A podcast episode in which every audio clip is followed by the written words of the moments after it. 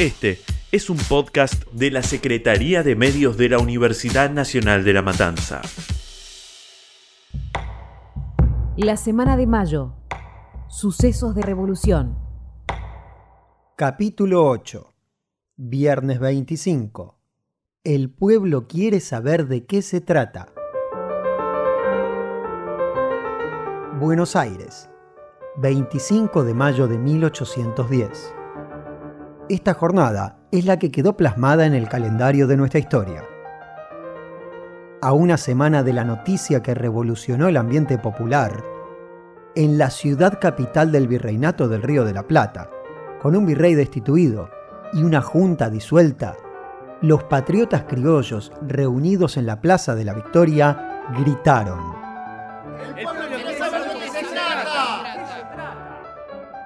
Grupos de vecinos y milicianos se reunieron frente al cabildo a la espera de noticias. Pasaban las horas y continuaban las discusiones.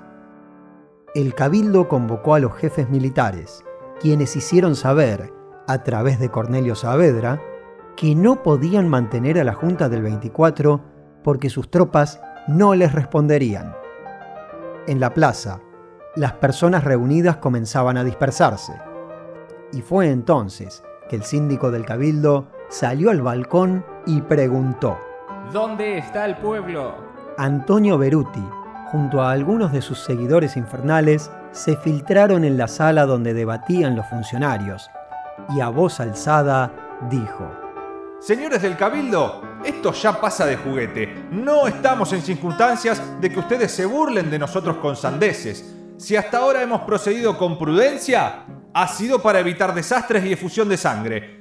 El pueblo, en cuyo nombre hablamos, está armado en los cuarteles y una gran parte del vecindario espera en otras partes la voz para venir aquí. ¿Quieren ustedes verlo? Toque la campana y si es que no tiene badajo, nosotros tocaremos generala y verán ustedes la cara de ese pueblo cuya presencia echan de menos. ¿Quieren ustedes verlo? ¿Sí o no? Pronto, señores, decirlo ahora mismo, porque no estamos dispuestos a sufrir demoras y engaños. Pero, si volvemos con las armas en la mano, no responderemos de nada.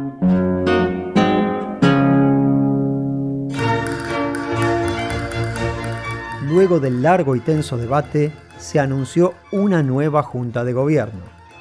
La primera junta, presidida por Cornelio Saavedra, los doctores Mariano Moreno y Juan José Paso como sus secretarios, y la designación de seis vocales, Manuel Belgrano, Juan José Castelli, el militar Miguel de Ascuénaga, el sacerdote Manuel Alberti y los comerciantes, Juan Larrea y Domingo Mateu. Los revolucionarios establecieron la Junta Provisional Gubernativa, de las Provincias Unidas del Río de la Plata, a nombre del señor Fernando VII. El nuevo presidente, Cornelio Saavedra, expresó severamente.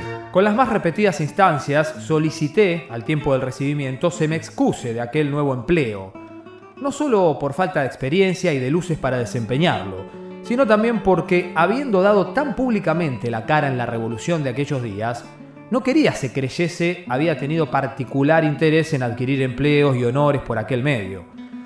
Por política fue preciso cubrir a la Junta con el manto del señor Fernando VII, a cuyo nombre se estableció y bajo de él expedía sus providencias y mandatos.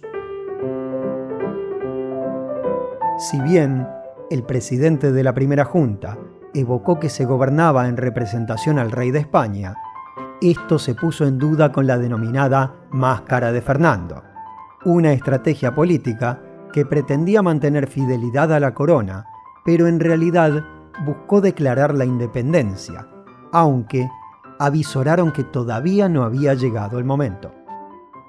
Mientras tanto, el ex virrey Cisneros y los miembros de la audiencia intentaron huir y unirse a Francisco Javier de Elío, quien no acataba la autoridad de Buenos Aires y estableció desde Montevideo la nueva capital del virreinato, con él mismo como regente. Sin embargo, los prófugos fueron arrestados y enviados a España en un buque inglés.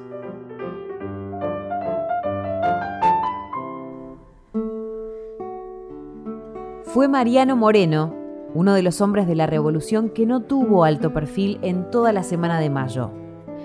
No se lo escuchó como a Castelli en el Cabildo del 22, ni se lo vio en la plaza con los chisperos French y Beruti. Su protagonismo surgió el 25 de mayo, al asumir las secretarías de guerra y de gobierno de la primera junta. Creó la Biblioteca Pública y la Gaceta de Buenos Aires, que él mismo dirigió, y en sus primeros números publicó. El pueblo no debe contentarse con que sus jefes obren bien. Él debe aspirar a que nunca puedan obrar mal. Seremos respetables a las naciones extranjeras no por riquezas que excitarán su codicia, no por el número de tropas, que en muchos años no podrán igualar a las de Europa. Lo seremos solamente cuando renazcan en nosotros las virtudes de un pueblo sobrio y laborioso.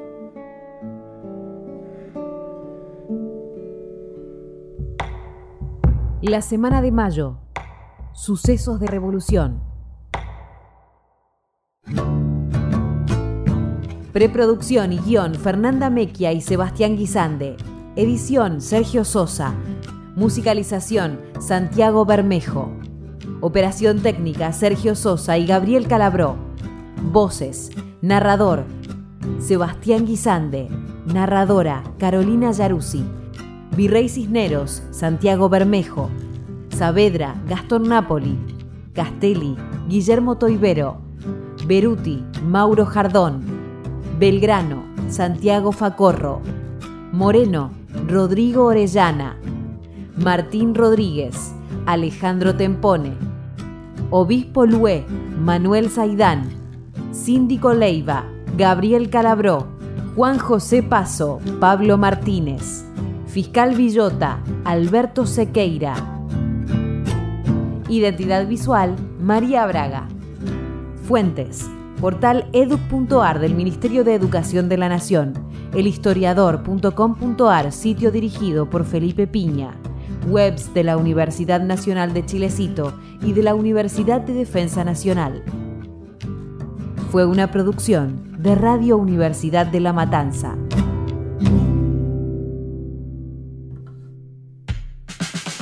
Este fue un podcast exclusivo de la Secretaría de Medios de la Universidad Nacional de La Matanza.